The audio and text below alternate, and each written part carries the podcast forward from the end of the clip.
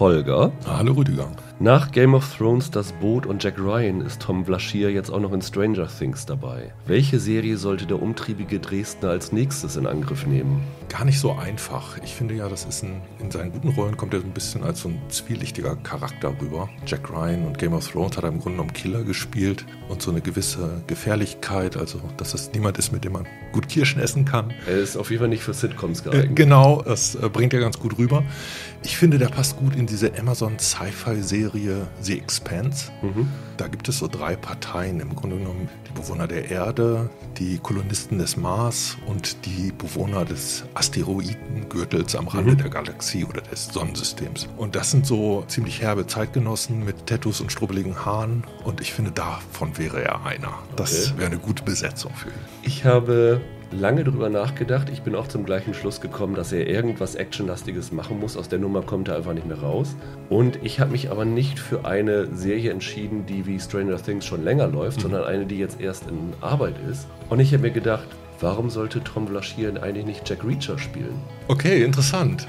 Jack Reacher ist 36 in den Anfangsromanen, glaube ich. Mhm und geht dann so Richtung 50. Tom Vlaschier ist 46. Er hat nicht die Größe von äh, Jack Reacher. Jack Reacher ist, glaube ich, 1,96. Vlaschier ist nur 1,84 aber es ist 14 cm größer als Tom Cruise und ich finde, ja, also dagegen kann man ancasten. Für ihn reichen wahrscheinlich Plateauschuhe. Genau. Bei Cruise hätten es Stelzen genau. sein müssen. Er muss natürlich ein bisschen ins Fitnessstudio gehen. Also der Jack Reacher im Buch hat so eine Oberkörper wie Stallone in Rambo. Also muss er noch ein bisschen trainieren. Aber Jack Reacher ist in Berlin geboren, auf einem Army-Stützpunkt. Passt also. Der ist zwar US-Staatsbürger, hat aber laut Lee Childs kaum in den USA gelebt. Mhm passt auch. Er konnte wohl als Kind mal fließend Französisch, hat jetzt noch rudimentäre Französischkenntnisse. Tom Vlaschier kann Französisch, neben vielen anderen Sachen. Und ich finde, der passt irgendwie in die Rolle. Das ist auf jeden Fall eine schöne Idee. Mir ist er ein bisschen zu hübsch dafür. Reacher ist so das menschgewordene Prinzip Abschreckung. Ja. Aber das war Cruise erst recht nicht.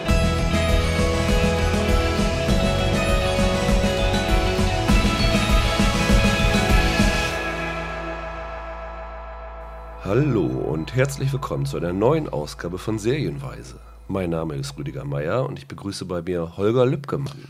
Nochmal herzlichen guten Tag. Ja, äh, letzte Woche ist ja ausgefallen. Äh, ich glaube, die Gründe hört man noch in meiner Stimme. Also bei mir ging irgendwie gar nichts mehr. Jetzt müsst ihr leider ein bisschen mit Reibeisen vorlieb nehmen. Aber wir haben diese Woche zwei Serien, die sehr interessant sind. Eine wollen wir kürzer, eine ein bisschen länger machen. Also wir beginnen gleich mit I Am Not Okay With This, die am nächsten Mittwoch erst bei Netflix startet. Nur sieben Folgen, a 20 Minuten ungefähr im, im Schnitt. Also ein relativ schneller Binge.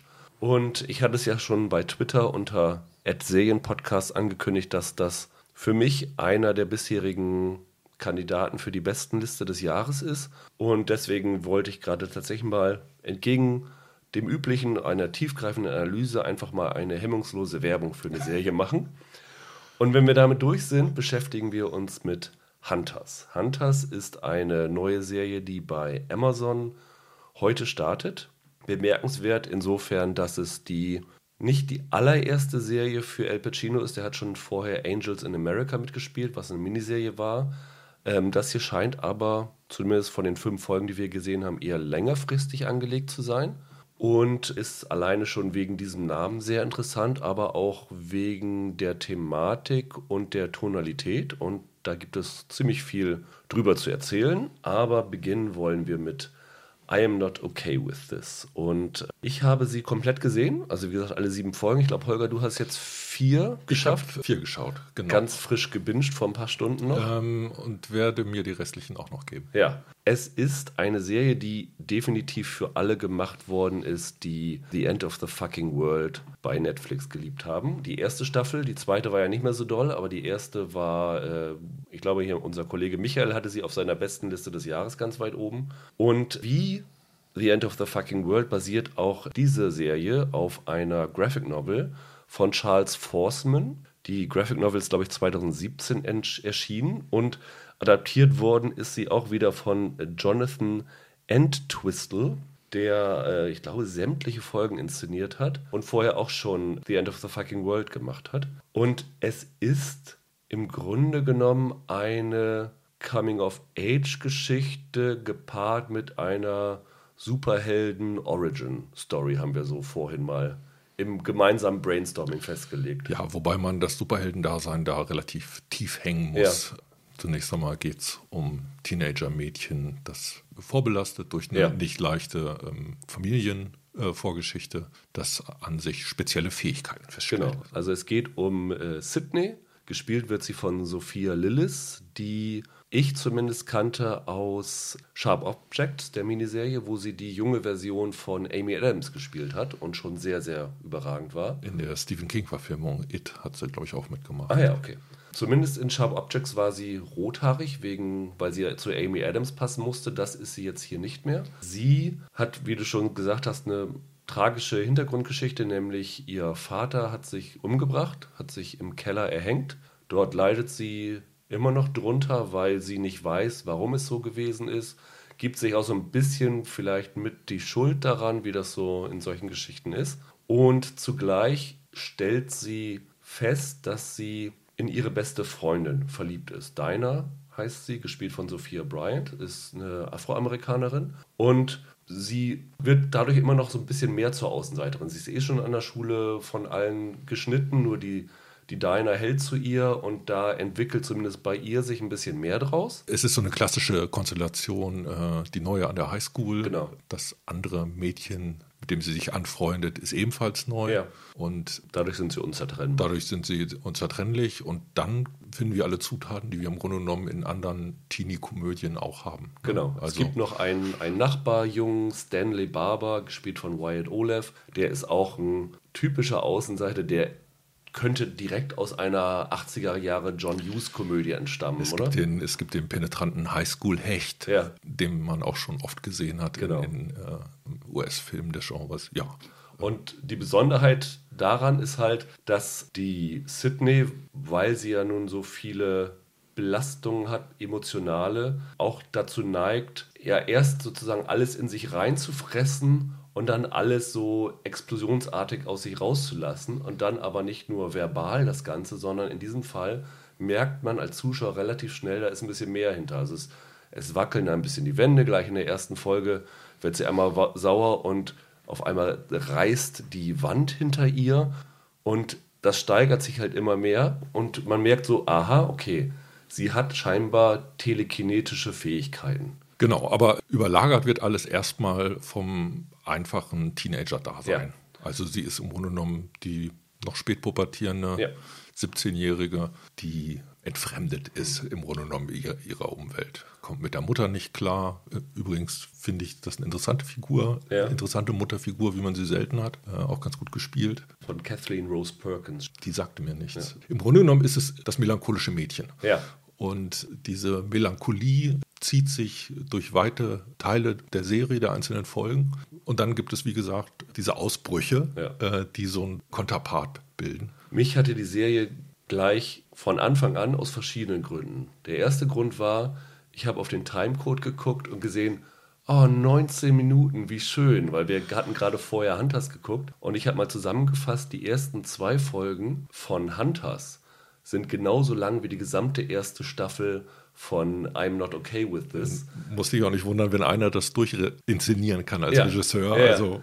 Das hatte mich schon mal sehr, sehr positiv gestimmt. Also das ist tatsächlich mittlerweile bei mir wirklich so, wenn ich eine Serie zum ersten Mal gucke, ich gucke echt auf die Länge, um zu wissen, oh Gott, auf was musst du dich jetzt einstellen. Schnelle Häppchen haben was für sich, ja. auf jeden Fall. Und das zweite war das erste Bild der Serie. Und das erste Bild der Serie ist auch in der PR-Materialien ziemlich durchgenudelt worden. Nämlich du siehst die Sydney komplett blutüberströmt über eine Straße laufen. Ja, also quasi im Carry-Modus, wer, sich, wer sich noch an die Stephen genau. King-Verfilmung Und du, du weißt, dass irgendwas passieren wird, weil diese Szene ist ganz offensichtlich ein Flash-Forward. Irgendwas, wohin das Ganze, was sich entwickelt, kulminiert. Und das ist auch so ein bisschen die Spannung, die sich da aufbaut. Was passiert. Ja, man weiß natürlich nicht, ist es wirklich Blut, ist es rote Farbe, ist irgendwas passiert, aber irgendwas, zumindest in den ersten Folgen, ist diese Szene immer am Anfang und du siehst eine Kleinigkeit mehr. Also in der zweiten Folge siehst du auf einmal, okay, da fahren jetzt Polizeiautos lang und sowas mhm. alles.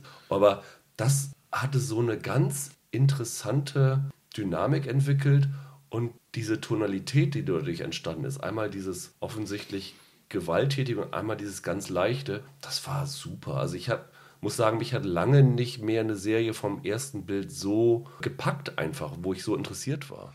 Ja, sie greift aber teilweise doch auf einfache Mittel zurück. Ja. Ne? Also bei der ersten Folge hatte ich den Eindruck, ein Drittel der Zeit sehen wir einfach nur das Mädchen in der Mitte der Straße gehen ja. und die Kamera äh, fährt vor ihr her. Und das ist so die eine Haupt Einstellung. So ein bisschen wie Musikvideo. Da hat da die Serie auch ab und zu mal tatsächlich so Musikvideosequenzen drin. Ja, ähm, das, das Ganze ist, ist so ein Indie-Pop-Song. Ja.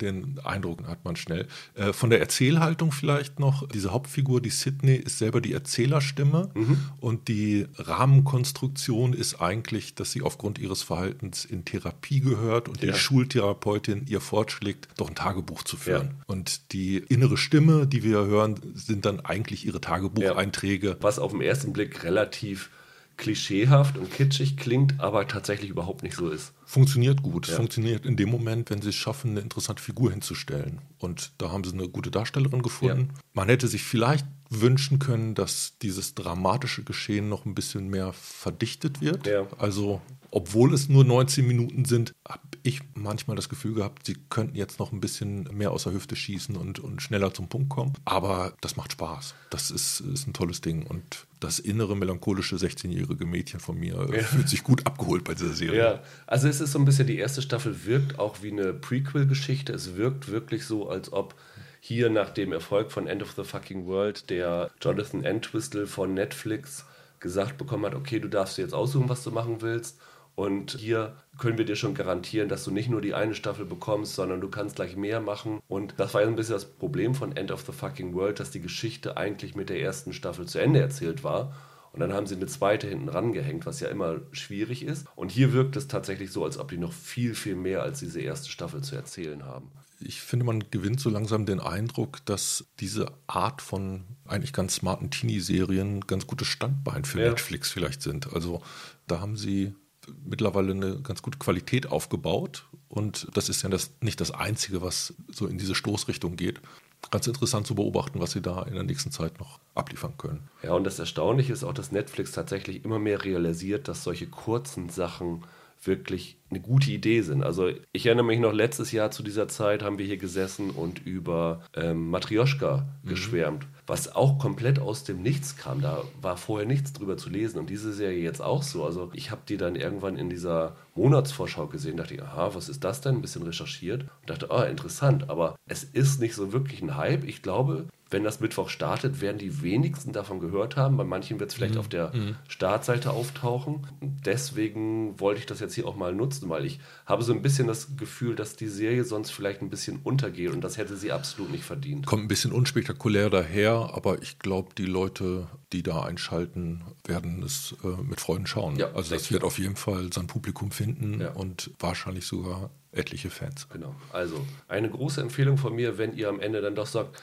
ey, was hast denn da jetzt für einen Müll empfohlen? Könnt ihr uns wie immer mailen an äh, serienweise.web.de und wenn es nicht zu unfreundlich ist, gibt es dann auch eine Antwort zurück. Ja, dann Holger, lass uns mal zu unserem Hauptthema kommen, Hunters. nämlich Hunters. Genau. Eine Amazon-Serie in, ich glaube, sind es acht oder zehn Folgen. Zehn Folgen. Zehn Folgen, ne?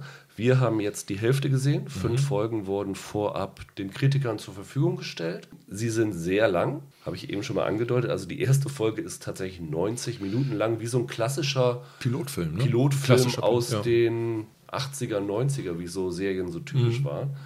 Und äh, danach wird es auch nicht viel kürzer. Also die nächsten Folgen sind dann 65 Minuten, die nächsten beiden. Und die letzten zwei, die wir gesehen haben, sind 60 Minuten. Also es ist schon ein ziemlicher Batzen. Es ist aber gefühlt eine Serie, die zumindest sehr viele Leute sehr neugierig machen würden. Nicht nur, weil es El Pacino ist, sondern weil die Serie auch einen sehr interessanten Ton hat, sehr eigenen Ton hat, der so ein bisschen, hattest du The Boys gesehen, Holger? Mhm. Also es ist was komplett anderes als The Boys, muss man sagen. Aber also ein bisschen schlägt es schon in diese Kerbe rein. Es gibt so eine Form von Umgang mit Humor, Ironie, Ja. Überzeichnung, wo es mittlerweile einige Amazon-Serien gibt, die in die gleiche Kerbe zu Ja. hauen scheinen. Und womit sie, muss man angesichts von The Boys sagen, tatsächlich auch ein gutes Gespür bewiesen haben bisher. Genau, man findet so eine gewisse Verwandtschaft zu The Boys. Es gab aber auch einzelne Stellen, wo ich dachte, das finde ich auch ähnlich bei Preacher Ja, ja, ja. oder The Man in the High Castle. Ja. ja, worum geht's in Hunters? Es ist eine Serie, die laut PR äh, von Amazon und den Machern auf Tatsachen basieren soll.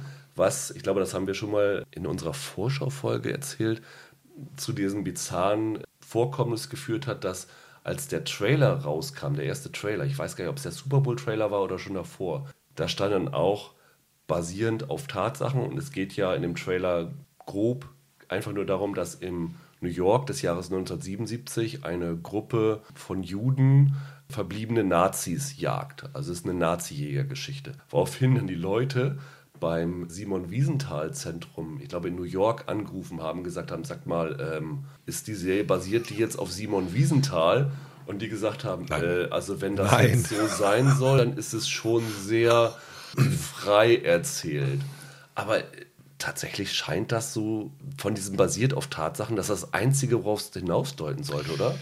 Nee, ich glaube, Sie meinen damit einen anderen Aspekt. Und zwar, dass es teilweise Nazis, Nazi-Wissenschaftler Ja, gegeben dieses hat, Operation Paperclip damals. die im Grunde genommen mit Hilfe der CIA übergesiedelt Ja. sind in die USA und dort ja unter neuen Identitäten Ja. quasi verdeckt gelebt haben. Das bekannteste Beispiel äh, Werner Bezüge, von Braun. Werner von Braun. Ja. Bezüge zur Raumfahrt werden in der Serie auch hergestellt oder Ja. zur NASA. Und auch zu dem Ort, wo äh, Werner von Braun gelebt hat, nämlich Huntsville in Alabama. Genau. Also ich glaube, das ist damit so, so, Ja. so ein bisschen gemeint. Ansonsten die Nazi-Jäger sind nicht vergleichbar Nee. mit den Leuten, die Also, versucht haben, auf die- Rechtswegen äh, untergetauchte Nazis Die aufzuspüren. Nazi-Jäger sind eher vergleichbar mit Filmversionen von Nazi-Jägern, die wirklich äh, mit Gewalt dann vorgehen. Also Simon Wiesenthal war ja einer, der hat halt auf Rechtswegen versucht, die Nazis zu finden und zur Rechenschaft zu ziehen. Hier geht es halt der Truppe, diesen äh, Hunters, darum, dass ja, die Nazis eliminiert werden, kann man so sagen. Genau, das ist hier eher im Bereich des Rachethrillers äh, Mhm. angeordnet. Wir werden hier eingeführt in die Serie durch einen jungen Mann, Jonah Heidelbaum, gespielt von Logan Lerman, den man aus Percy Jackson kennt in erster Linie. Genau, Percy Jackson, D'Artagnan hat er mal Ja. in einer Musketier-Verfilmung gespielt. Und der ist ein ganz normaler jüdischer Teenager im New York des Jahres 1977. Mit seinen Kumpels kommt er gerade aus der Premiere von dem ersten Star Wars-Film. Er arbeitet in einem Comicbuchladen. Die Jungs hängen zusammen ab, rauchen Hasch, sind eigentlich ganz normale Teenager.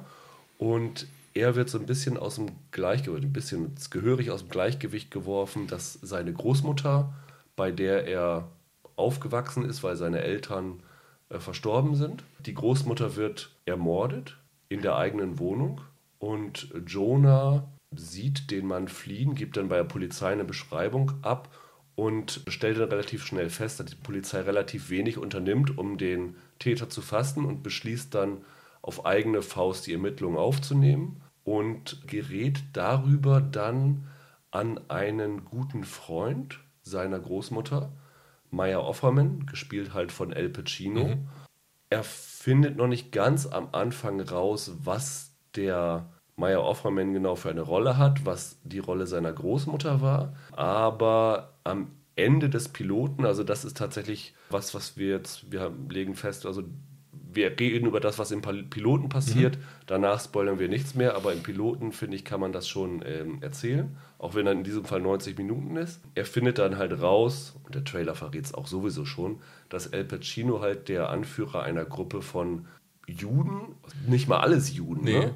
ähm, eine Gruppe von, von Leuten ist, die versuchen, Nazis zur Strecke zu bringen, die im Jahr 1977 nicht nur leben, sondern offensichtlich auch dabei sind, ein viertes Reich aufzubauen. Also angeführt wird diese Truppe von Lena Olin. The Colonel heißt sie. Also wird, ihr Name wird nicht genannt, sondern nur ihr Rang. Fand ich ein bisschen seltsam, Fand- die Anführung seltsam, ja. äh, der Nazis als Frau zu besetzen, aber Sie ist ja auch nicht offensichtlich die ganz oberste. Also irgendwer scheint noch darüber zu sein. Das wird irgendwann mal angedeutet. Und dann beginnt so ein bisschen Katz- und Maus-Spiel, kann man nicht sagen, weil es sind beide mal Katzen und mal Mäuse, weil die, also diese Hunters nennen wir sie einfach mal, die versuchen halt diese Nazis zu jagen.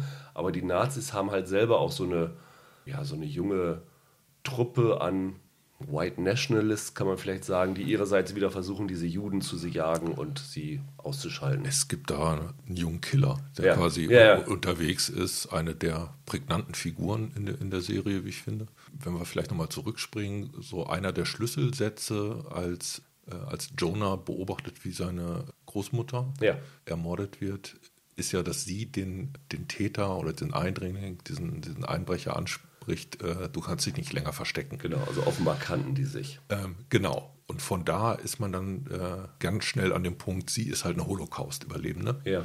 Wie überhaupt diese ganze Serie sich sehr stark darum dreht, wie geht im Grunde genommen diese Generation der Holocaust-Überlebenden damit um, mit, mit ihrem Trauma. Und was bedeutet das für die nächste Generation an jungen Juden, die dann halt quasi dargestellt wird von dieser, dieser äh, Logan Lerman-Figur Ja. von, von diesem Jonah. Das ist so dieses äh, Spannungsfeld, in dem er selber sich bewegt, weil er seine Position da finden muss. Das ist so die, die Frage, mit der er durch die Welt und die nächsten Folgen rennen wird. Wie, äh, wie verhalte ich mich dazu?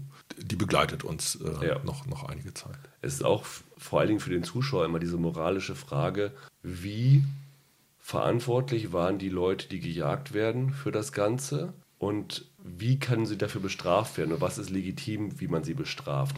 Die Serie geht auch an Stellen, die wirklich unangenehm sind für den Zuschauer, wo man wirklich auch sich selbst teilweise in Frage stellt.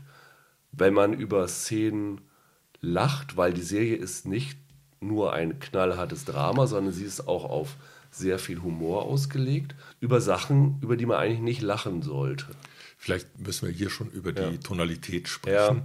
Also, sie fängt an mit einer sehr hellen, freundlichen Szene unter blauem Himmel, einer Grillparty, Ja, ja. die gleich umschlägt in eine, in eine Gewalttat. Das ist auch tatsächlich der Trailer, der zum Super Bowl gemacht worden ist. Der hatten Genau. sie, glaube ich, einen Minuten-Trailer, den haben wahrscheinlich die meisten schon äh, gesehen. Das ist tatsächlich die Anfangsszene der Serie. Da gibt es einen Auftritt von Dylan Baker. Ja. Den kennt man vielleicht noch aus, aus äh, Happiness von Ja. Todd Solondz. Da hat er eher eine sehr eindrückliche Rolle. Also ein, äh, ein bekanntes Darstellergesicht. Biff Simpson spielte. Ich verrate da nicht zu viel, wenn ich sage, dass er Teil dieser Nazi-Verschwörung Ja. ist. Und der gibt im Grunde genommen diesen Gegenüber, diesen Feinden gleich ein fratzenhaftes Gesicht. Das Ganze passiert aber erstmal in tollem 70er Jahre Interieur Alles in mit Primärfarben. leuchtenden Farben. Genau. Das hat einen 70s-Look. Beim Piloten hat man einen super Soundtrack, wie ich finde. Ja. Richtig tolle äh, Pop-Songs ausgegraben. Viele Szenen haben hier so einen so einen Touch fast wie, wie aus so einem Exploitation-Movie. Mhm. Das Ganze schnüffelt so ein bisschen richtig am Palp zum Teil. Und dagegen geschnitten hat man dann wiederum Teile der Serie, wo es wirklich berührend um jüdische Identität und Vergangenheit und Ereignisse während des Holocaustes und deren Verarbeitung geht. Das ist ein weiter Spagat, der da gemacht wird. Also die Serie springt, also die Haupthandlung spielt halt im Jahr 1977, aber es gibt in jeder Folge Rückblenden in die KZs. Also die Großmutter von Jonah Ruth. und, und der Meyer Offerman, die waren beide in Auschwitz, haben beide Auschwitz überlebt. Es gibt aber auch eine Folge, wo es zum Beispiel nach Buchenwald zurückgeht. Ich glaube, die allererste Rückblende ist ins Warschauer Ghetto. Ja. Und das kann man sich sofort denken, äh, wir werden da Zeuge von beklemmenden Szenen.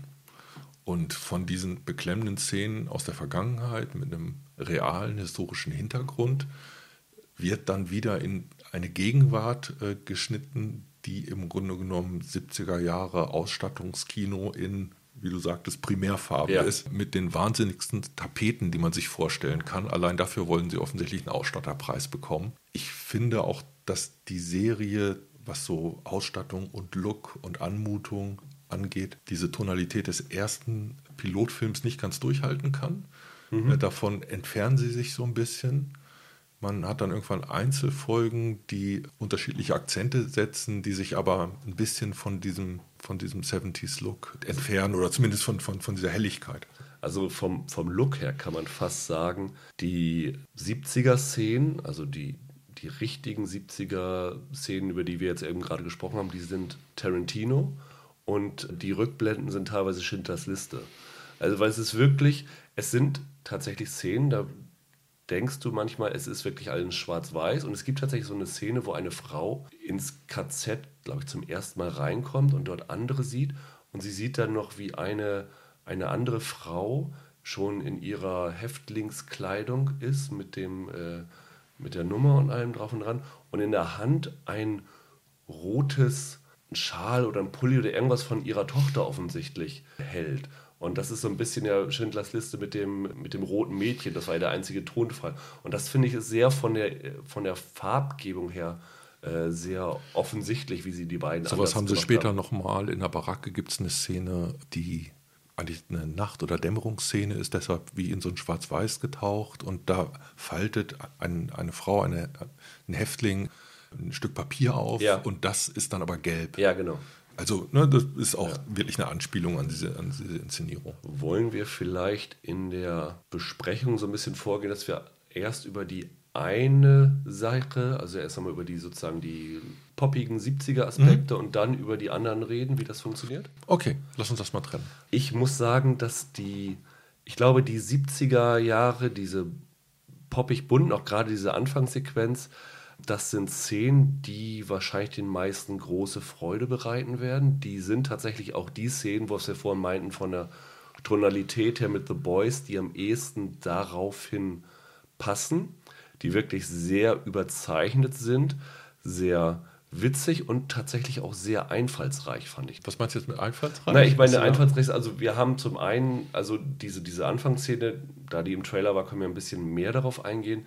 Da ist dann halt diese Grillparty, hast du ja schon gesagt, und dann kommt da ein neuer Gast hin und die bekommt auf einmal eine Panikattacke und du weißt am Anfang nicht genau, wieso. Irgendwann sagt sie dann, Nazi, Nazi und zeigt dann auf ihn. Und wie das Ganze dann, äh, dann weitergeht, fand ich für einen Auftakt von der Serie sehr überraschend. Aber dann gibt es halt auch noch, ich nenne diese mal so Trenner in den Folgen. Es gibt immer so halt in Serien immer so einen Fall von Infodumps. Wenn eine Serie Sachen erklären muss, damit der Zuschauer sie versteht. Und dann gibt es verschiedene Möglichkeiten, das zu machen. Wenn du es richtig schlecht machst, dann hast du eine Figur, die zwei Minuten lang einen Monolog hält und dir alles erklärt, was sie erklären muss. Die Serie macht das nicht so. Die Serie macht das so, indem sie verschiedene Elemente, die so fast wie Fernsehsendungen wirken, einbauen. Also bestes Beispiel am Ende der ersten Folge beziehungsweise Anfang der zweiten Folge wird die ganze Crew von den Meyer Offerman eingeführt. Und statt dass du jetzt irgendwie erklärt bekommst, das ist XY, der macht das und das, der ist so dazu gekommen, gibt es Elemente, die von einem MC eingeführt werden, wo alle, wo ganz übertrieben diese Namen genannt werden und wie ihr da reinkommen und die Spitznamen von denen und äh, alle Figuren werden dann einmal mit völlig überkandidelter Darstellung gezeigt, mit großen, also wie fast Filmposter für jede Figur. Und das sind so visuelle Ideen, die man dort vielleicht am Anfang nicht so erwartet hätte. Ja, die zitieren natürlich Ja. äh, dieses äh, 70er Bahnhofskino. Mhm. Ne? Also das, das wäre gerade in, in Richtung äh, Blaxploitation Ja. äh, in den äh, Filmen, in denen sowas vorkommt. Man hat einmal wie so ein, eine eingeschnittene Werbung, die da drin Mhm. stattfindet. Es gibt so eine Art, ich nenne es mal Erklärvideo, die wie ein Ausschnitt aus der Sesamstraße Ja. wirkt. Ich glaube, das ist schlicht und einfach da, um diesen 70er-Bezug ästhetisch nochmal klarer zu machen. Und sie wollen aber auch so ein bisschen smart rüberkommen. Also du, du hast vorhin einmal das Wort Tarantino in den Mund Ja. genommen, völlig zu Recht. Das gibt einige Bezüge zu seinem Werk und zu seiner Art zu inszenieren, mhm. die man in der Serie findet. Hat dir das denn gefallen? Ich fand es ein bisschen bemüht. Ich okay. fand das ein bisschen gewollt. Ich finde, man kann sowas machen, aber ich glaube, dann hätte es für mich öfter passieren müssen hm. oder noch stärker over the top zu sein. Das Problem bei dieser Serie und ihrer Thematik ist ja, diese beiden Pole zusammenzubringen. Hm.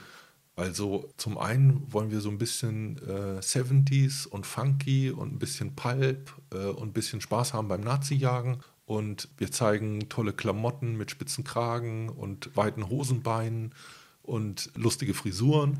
Und auf der anderen Seite weiß die Serie natürlich, dass sie ein total ernstes Thema hat, äh, mit dem Grunde genommen diesen Nazis als Figuren, als, als Gegenüber, als Bösewichte, aber im Grunde genommen auch mit, dem, äh, mit dieser Folie, vor der sie stattfindet, nämlich diesem Leid durch den Holocaust und durch die traumatisierten Juden, die die ganze Zeit durch diesen mhm. Film als Helden laufen.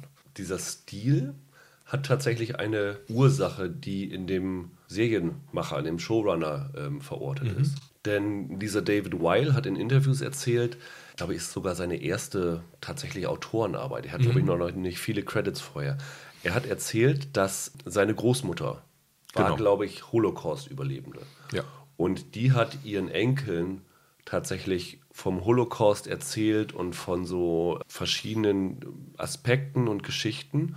Und er hat gesagt, als, ich weiß nicht, Fünfjähriger oder so, als er, der, der Weil ist noch nicht all, sehr alt, hat er das in seinem Kopf, das Einzige, wie er diese, sozusagen die Infos verarbeiten konnte, war als Comic, als Graphic mhm, Novel. Mm, Und für ihn waren diese Figuren dann auch so Figuren wie wie er es halt in den Comics gelesen hat. Und deswegen hat, war für ihn, sagte er sozusagen, tonal ist das so, wie er das Ganze damit verbindet. Und deswegen war es für ihn auch nicht anders möglich, als dass diese Geschichte so zu inszenieren, wie er sie jetzt inszeniert hat. Das also, fand ich ganz interessant irgendwie. Selbst die Nazi-Figuren in, der, in der Erzählung der Großmutter sind bei ihm wie überzeichnete Böse ja, angekommen. Ja, ja. Ne? Und, genau. Äh, und von da hat eben diese ganze Inszenierung, glaube ich, ein bisschen was Comichaftes ja. gewonnen. Er selber äh, nennt diese Serie einen äh, Liebesbrief an seine Großmutter. Mhm. Ich weiß gar nicht, wie alt er ist. Ende 30, Anfang 40 muss er sein. Okay, weil was ich so interessant finde, ist im Grunde genommen dieser äh, äh, zeitliche Ausschnitt, dass er das 1977 äh, spielen lässt. Ja. Weil man gewinnt einen ganz guten Eindruck davon, dass sowas wie das Trauma da noch frischer war wenn man, wenn man sowas sagen kann. Also es äh, soll jetzt überhaupt nicht zynisch wirken oder so. Aber diese Nähe zu den historischen Ereignissen ist eine andere und es ist halt nicht zwei oder drei Generationen mhm. weitergegeben, sondern diese Identifikationsfigur im Mittelpunkt der Serie, dieser Jonah, das ist ein Sohn oder Enkel von Leuten, die in der persönlichen äh, Erzählung und in dem, was sie sind, diesen Holocaust immer mit sich herumtragen. Und diese Idee von so einer jüdischen Gemeinde in Brooklyn, wo im Grunde genommen durch Beziehungen alle Leute, die sich kennen, Opfer durch den Nationalsozialismus verloren haben ne? oder, oder Verwandte verloren ja. haben. Das fand ich äh, besonders äh, an der Serie. Das ähm, fand ich auch ganz berührend in Teilen. Aber es gibt dann andere Aspekte, die so ein bisschen, bisschen schwieriger sind. Unter anderem wie die Nazis gezeichnet werden. Du meinst in den, in den 70ern jetzt oder in den 40ern? Nee, auch in den, in, in den 70ern. Okay. Die, grobe Erzählung ist, äh, die sind in der amerikanischen Gesellschaft untergetaucht. Mhm.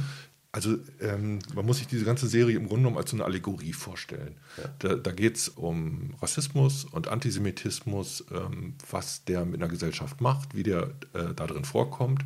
Und die Macher sagen selber, wir inszenieren diese 70er Jahre analog eigentlich zu den 30ern. Ja. Ne, da gibt es im Grunde genommen die Nazis und ihre Ideologie, die immer größer wird, immer stärker, immer wichtiger.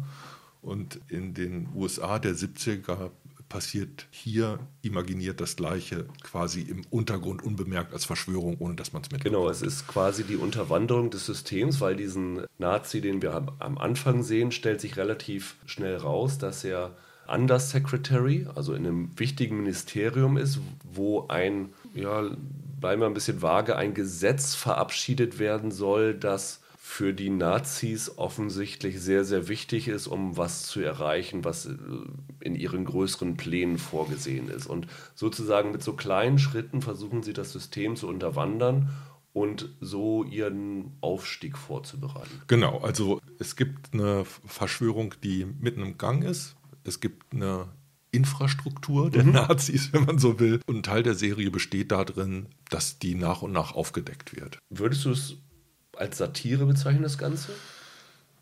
Es gibt satirische ja. Elemente, aber als reine Satire kann ich das nicht begreifen, kann ich, kann ich das nicht sehen. Das ist natürlich auch so ein bisschen das Problem, ne? weil ich fand es für mich sehr, sehr schwierig, die Serie für mich selber einzuschätzen, ob sie mir nur gefallen oder missfallen hat. Ich glaube, jetzt sind auch gerade die ersten Kritiken in den USA veröffentlicht worden und die Spannbreite dort ist auch sehr, sehr extrem, mhm. von sehr positiv bis sehr, sehr negativ. Und ich glaube, das ist tatsächlich so ein Fall, wo eine Serie sehr extrem polarisieren wird. Es wird viele geben, die gerade diese überzeichneten Aspekte super finden, was ich komplett verstehen kann, was ich auch äh, nachvollziehen kann, weil ich finde sie auch sehr, sehr gut und dann sagen, okay, die anderen Sachen, das ist mir jetzt nicht, nicht so wichtig. Und es gibt andere Leute, die sich wahrscheinlich sehr viel mehr mit, ich nenne es mal, der Moral der Serie beschäftigen mhm. werden und dann sich genau an solchen Szenen eben stören werden. Die Serie wird sicherlich nicht nur Freunde finden, aber diese Serie wird sicherlich Leute finden, die sie sehr, sehr gut finden. Die ist bewusst sarkastisch ja. zum Teil. Die will durchaus polarisieren und was wir gerade gesagt haben, diese so eine Analogie, die zwischen den 30er Jahren, dem Aufstieg der Nazis und den 70ern hergestellt wird, die kann man ja auch verlängern in die Gegenwart. Mhm. Da gibt es genügend Anhaltspunkte und im Grunde genommen äh, will die Serie genauso was auch über Identität und äh, Rassismus, Antisemitismus, Xenophobie heute erzählen. So. Also das macht gleich, wir kommen immer wieder auf die Eröffnungsszene zu, zu sprechen also wenn diese Szene dann weitergeht, also der äh, Nazi entledigt sich halt aller Leute dort. Und dann liegen da die ganzen Leichen und es kommt dann halt so ein, so ein cleaner Typ wie, wie der Wolf in Pulp Fiction dort an. Und sie überlegen dann, wie sie vorgehen. Und der, der Nazi sagt dann, wir haben es im Original gesehen, er sagt dann, offer a black man to blame, you can get away with anything in America.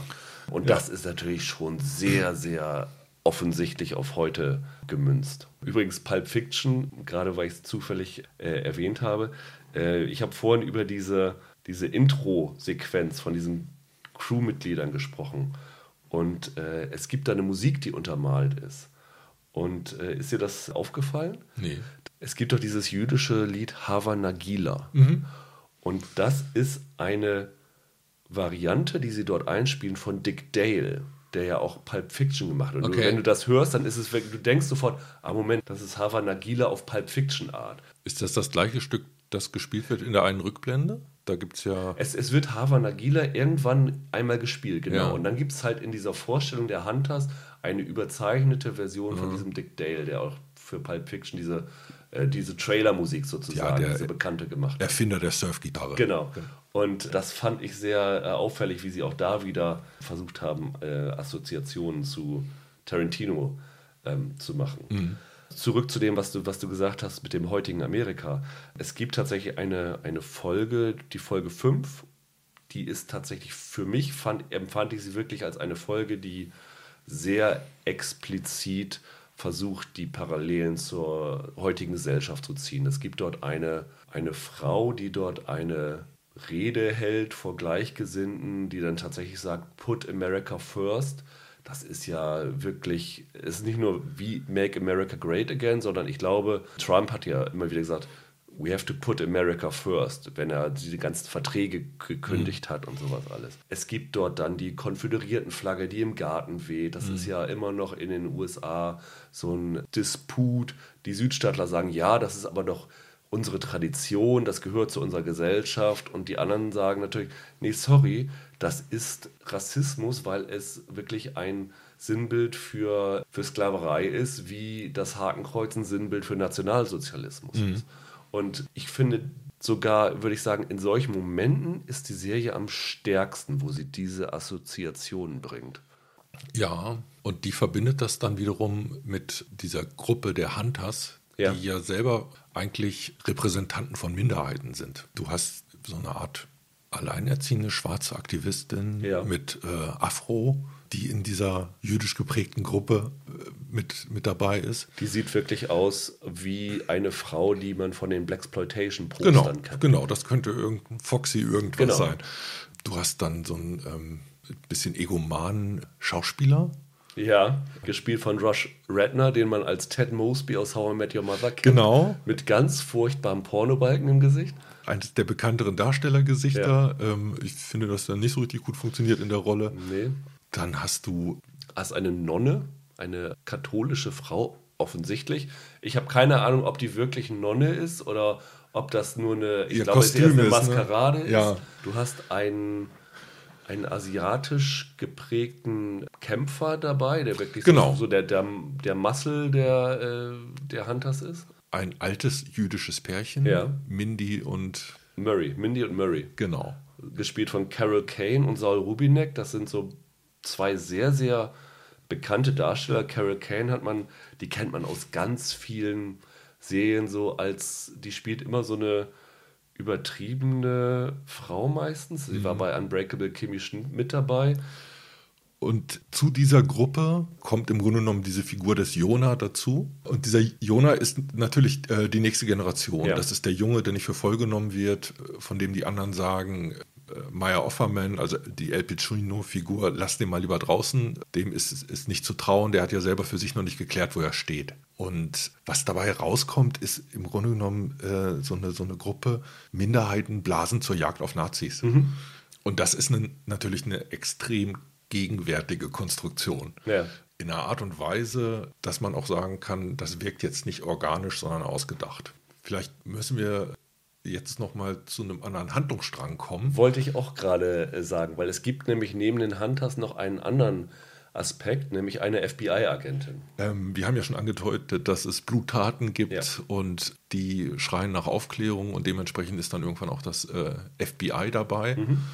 Und da gibt es eine schwarze FBI-Agentin. Millie Malone, gespielt von Jerica Hinton, die man aus Grey's Anatomy genau. kennt, die für mich eine der Highlights der Serie war. Ich fand alles, womit sie dabei war, richtig äh, klasse. Es gab paar Figuren, die so ein bisschen rausragen ja. und da gehört sie für mich dazu. Ja. Inwieweit der Plot mit ihr funktioniert, da habe ich für mich so ein kleines Fragezeichen. Also sie, sie ermittelt in den Morden und du weißt am Anfang nicht, ermittelt sie in den Morden an Nazis oder in Morden, die von Nazis begangen worden sind, was im Lauf der ersten fünf Folgen sowieso miteinander dann verschmilzt, das Ganze. Und sie versucht sozusagen von außen hinter das Ganze zu kommen und von außen so kommt sie dieser Nazi-Verschwörung auf die Spur. Und ich glaube, der Sinn von ihrer Rolle ist zu zeigen, dass es halt zwei Möglichkeiten gibt, mit diesen Nazis umzugehen. Du kannst einmal wie die Hunters sie umbringen und einmal auf die Weise der FBI-Agentin, die halt auf rechtlicher Weise zu verfolgen. So habe ich das interpretiert. Ja, sie rennt ja im Grunde genommen zwei Gruppen hinterher. Ja. Also äh, zum einen diese Nazi-Verschwörung, die ihr jetzt erstmal als Op Opfer entgegentreten ja. und gleichzeitig den jüdischen Tätern oder vermeintlichen Tätern.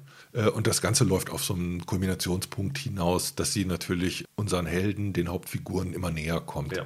Äh, am Anfang ist das noch räumlich getrennt und äh, dann taucht sie irgendwann in New York auf. Auch das eine Figur, wenn das Ganze im Jahre 1977 spielen soll, ist das jetzt möglich, aber nicht gerade äh, ja. historisch so richtig akkurat, das mit einer, mit einer schwarzen FBI-Agentin zu besetzen. Wobei es tatsächlich sogar irgendwann gesagt wird, irgendwer bekommt einen Anruf, ich glaube von den Nazis, und sagt, und er erfährt, dass sozusagen diese FBI-Agentin hinter denen her ist. Und er sagt dann, sagt er, was? Sie ist schwarz und eine Frau? Was ist das denn? Das ist eine verkehrte Welttag, glaube ich, wird ja. sogar gesagt. Ne? Die reißt dann zwischendurch noch einen Witz über Penispumpen, ja. wo man auch so denkt, oh, ah, 1976, ja, ja. Äh, vor der Internet-Ära. Na gut. Aber ja, das ähm, passt halt zu dieser modernen Inszenierungsweise von dem Ganzen. Und historisch äh, stimmt es, glaube ich, auch. Äh, die erste ermittelnde FBI Special Agent ja. Frau war, gab es 72 und 76 die, die erste Schwarze. Ja. Also theoretisch möglich, ja. hätte nur an den einzelnen Tatorten für noch ein bisschen mehr Hallo sorgen müssen, als, als dann inszeniert wird. Aber ähm, da geht es halt auch darum, dass, dass dieser Cast und die, dieses Figurenensemble besonders gegenwärtig zu sein versucht. Ja. Lass uns doch mal auf das Jahr 42 zurückzugehen oder so die 40er, wo, mhm. wo es war. Weil das ist tatsächlich der Aspekt der Serie, mit dem ich meine größten Probleme hatte. Ich weiß nicht, wie es dir ergangen ist bei dem Ganzen. Du meinst die Art und Weise, wie die Rückblenden äh, eingearbeitet sind oder die Rückblenden als solche? Beides. Mhm. Ich habe mit beiden meine Probleme. Du hast eher Probleme damit, wie die Rückblenden eingearbeitet sind. Habe ich das richtig verstanden? Also zum einen finde ich es find gewagt. Wir befinden uns jetzt im Grunde genommen in so, so einer Mischung aus Coming of Age, Superhelden, Origin Story. So ist der Pilot so ein bisschen den, angelegt. Jonah, ja. Äh, die Figur des Jonah, also wenn wenn seine Großmutter stirbt, muss man sofort an Spider-Man denken. Es gibt jede Menge Comic-Bezüge mhm. in der Art und Weise, dass ich zwischendurch auch nochmal nachgeguckt habe, gibt es einen Comic als Vorlage? Ja. Hätte ich wirklich für möglich gehalten. Und diese Art der Überzeichnung, die wir angedeutet haben, deutet ja auch ein bisschen in diese Richtung. Das ist nicht der Fall, setzt aber halt die Tonalität für diese, diese Welt in den 70ern, wie sie dargestellt wird. Und von da springen wir dann im Grunde genommen in Szenen ins Ghetto, ins KZ, die natürlich KZ-Gräuel beleuchten. Das sind alles hochdramatische Szenen, wo es um Leben und Tod geht, wo Menschen ermordet werden. Und aufgrund des historischen Hintergrunds, der irgendwie allen bekannt ist, haben die eine andere Fallhöhe, haben ja, die eine andere ja. Schwere. Und da wird einem schon so ein bisschen übel, wenn man irgendwie das, das Gefühl hat, dass die so eingesetzt werden. Weißt du, wie ich meine? Genau, also ich habe mir auch beim Gucken, so nach zwei, drei Folgen, wo ich dann so das Gefühl für die Serie hatte, mir gewünscht, es gäbe eine sauberere Trennung zwischen den 70er-Szenen und den 40er-Szenen. Mhm. Es ist zum einen so, dass die Einleitungen teilweise Sachen sind, die mit, ich sag's mal, Visionen beginnen, wo sozusagen die Vergangenheit in die Gegenwart reinblendet. Das fand ich schwierig. Naja, also es gibt, das ist schon immer irgendwie anlassbezogen. Ne? Er findet Briefe seiner Großmutter, in denen dann Ereignisse, die als Rückblenden auftauchen, geschildert werden. Er kriegt selber Ereignisse erzählt von anderen ja. Figuren äh, aus der Zeit. So eine Verbindung stellen sie schon her. Aber es gibt halt zum Beispiel diese Musical-Sequenz am Pier Genau, vielleicht ein Problem. Äh, der Film geht darüber halt auch hinaus. Wir haben ja. irgendwann ein Bild dieser Ruth als jungen Frau, als KZ-Häftling in ihrer gestreiften Häftlingsuniform und die erscheint ihm dann später in den 70er Jahren in seinem Alltag. Ja. Also im Grunde genommen ähm, wir haben diese, diese Hauptfigur von diesem Jona, der immer noch unentschieden ist. Ist das meine Rache? Wie weit muss ich mich jetzt engagieren? Bin ich selber bereit, Gewalttaten zu begehen, um dieses geschehene Unrecht ja, wieder gut zu machen, zu rächen? Und da erscheint sie ihm mhm. immer wieder. Und das schlägt so eine Brücke aus diesen im Grunde genommen aufgeladenen historischen Vergangenheitsszenen in seine Gegenwart. Und das fand ich inszenatorisch manchmal ein ja. bisschen schwierig. Was mich tatsächlich aber am meisten gestört hat, sind die Rückblenden selber und dort die Tonalität der Rückblenden. Okay. Ein bisschen theaterhaft fand ich. Ja, und die Struktur der Serie ist fast so eine Monster of the Week Geschichte. Nazi of the Week. Genau, Nazi of the Week in diesem Fall auch Monster of the Week, ja. wo äh, einer, der äh, medizinische Versuche gemacht hat, einer, der ein Wärter war, was auch immer war. Und die Geschichte wird tatsächlich fast immer dann in den einzelnen Rückblenden erzählt. Mhm. Und wenn es diese Rückblenden gibt, was dort erzählt wird, habe ich dann sofort immer gegoogelt, weil ich habe gedacht, okay, in den KZs ist so viel menschenverachtendes, furchtbares, was man sich nicht vorstellen mhm. kann, passiert wo ich gedacht habe, okay, vielleicht basiert das sogar auf Tatsachen und ist nur leicht überzeichnet. Das ist dann aber tatsächlich doch extrem überzeichnet gewesen. Also in der, ich glaube, ist es in der ersten Folge das mit dem Schach oder ist es in der zweiten? In der zweiten würde ich vermuten. In der zweiten, also, dann gehe ich mal nicht in Details, aber es gibt so eine Geschichte von einem Schachspieler im KZ, der unbesiegbar war. Ein jüdischer, genau, der also als Häftling eingesessen hat.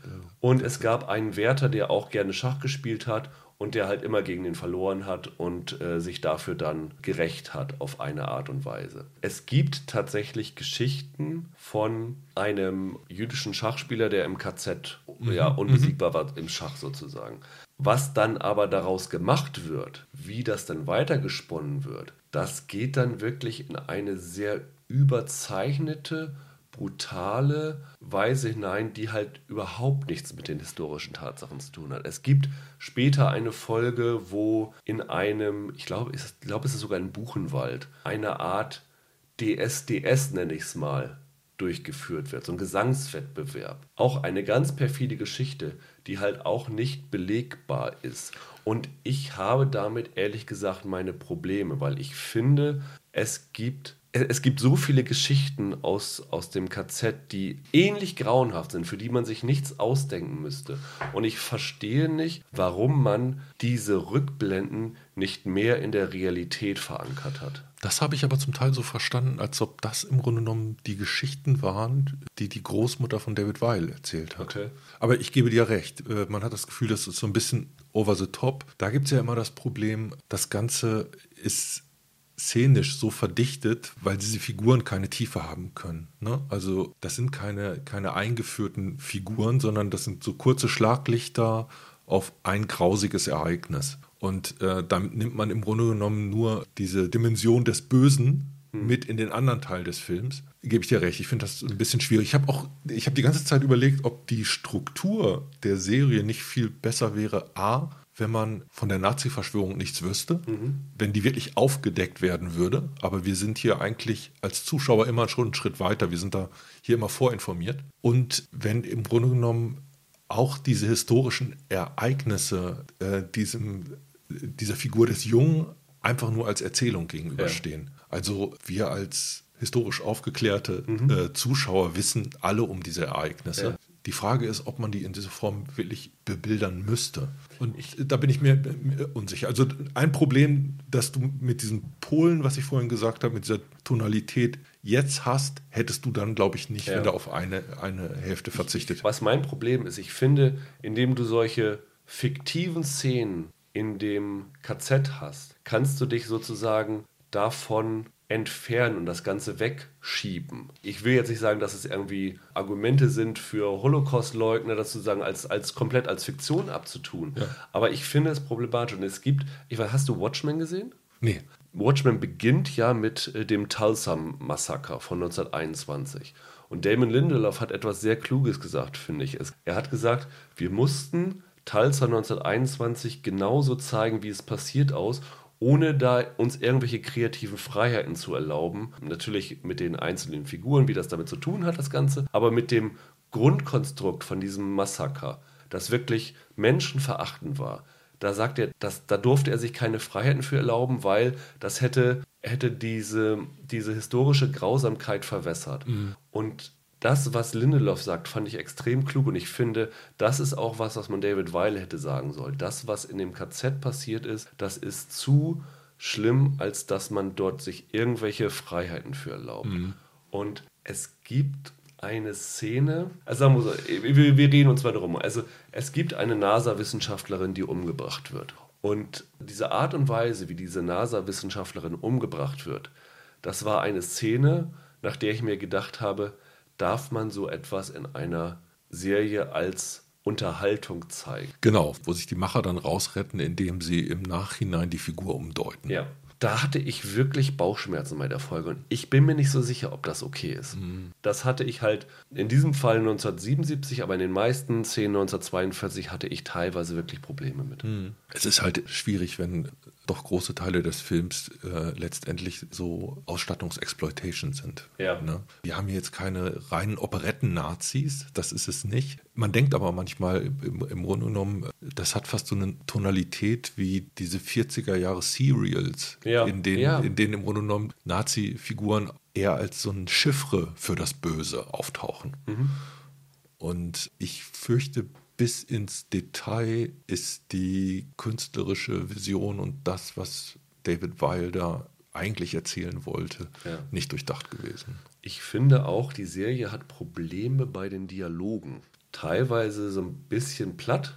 Platt in der Art von, hier ist ein Nazi, lass uns ihm mal ein paar Sprüche sagen, die wirklich schön nazihaft sind. Also irgendwann ist er, glaube ich, in einem Waschsalon. Und dann sagt er, you have to separate the white from the colors. The colors always bleed. Das wirkt halt so klischeehaft und fast genauso schlimm fand ich die Art und Weise, wie El Pacino seine Dialoge bringt. Das hat teilweise Kalenderspruchqualität. Ja, lass uns doch über das Sprechen Ja. eh mal reden. Ja. Also, wir haben die Originalversion gesehen Mhm.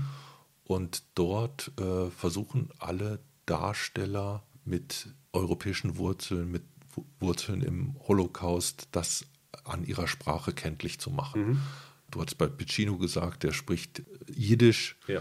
Äh, Also da werden dann immer Kindele und Chutzpe und Masseltoff äh, als Worte dazwischen geworfen, aber auch äh, im Grunde genommen als Akzent. Und das hat man auch zum Teil in überzeichneter Form bei den Nazi-Figuren, die immer mal wieder ins Deutsche kippen. Dann natürlich amerikanische Darsteller, die Deutsch sprechen, was nicht jeder gleich gut macht. Da gibt es einige Szenen, da guckt man fast ein bisschen spöttisch drauf.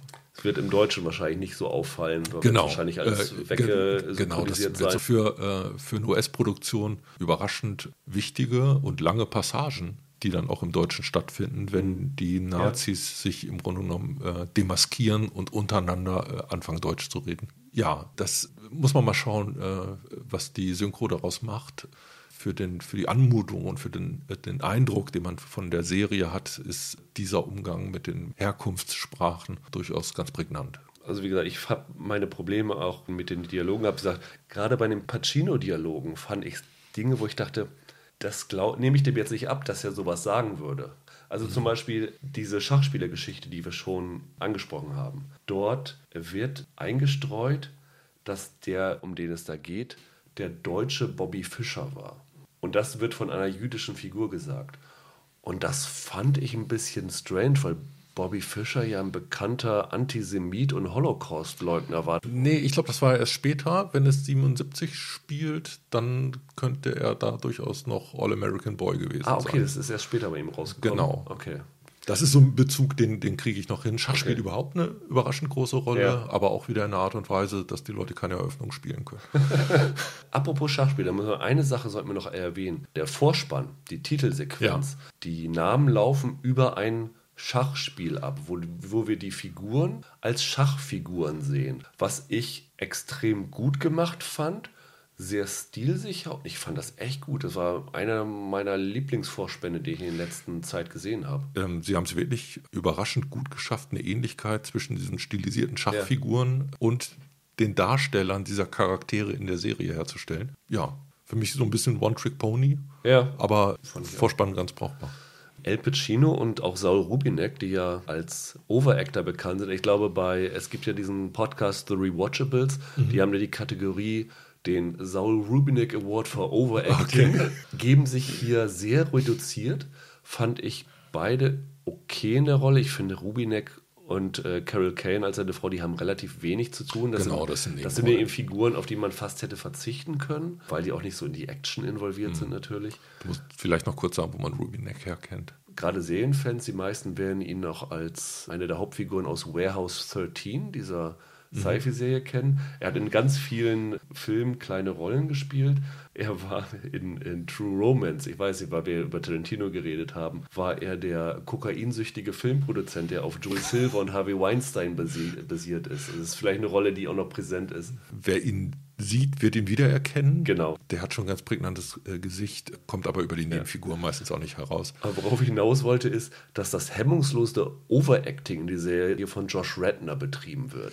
Äh, Das Ja. kann auch bewusst sein, weil er ja so ein, so ein Schauspieler, so einen vermeintlichen Tony Award-Gewinner, so ein, einen, der sich selbst so als großen Star sieht, der dann auch irgendwann mit äh, Richard Dreyfuss konkurriert um eine große Rolle. Aber was der da vom abledert, ist echt schwer anzusehen. Also ähm, ihn wird man als Darsteller jetzt nicht im Nachhinein erinnern für Nee, Hunters. also äh, er wird weiter als Ted Mosby in Erinnerung bleiben und da Genau. war ja, ja auch so die, äh, das blasse Gesicht, das dann noch von den anderen an die Wand gespielt worden ist. Ja, Also ich finde, es ist eine Serie, die man auf jeden Fall angucken sollte. Also wo man sich wirklich eine eigene Meinung drüber bilden muss. Also, also wir beide sind ja jetzt irgendwie, kann man sagen, so gespalten, mehr oder weniger. Also ich finde sie noch im eher ist gut ansehbar. Mhm. Ich sag mal, auf einer Skala 1 bis 5 bin ich so im Bereich 3. Mhm. Du bist ein bisschen niedriger? Mhm.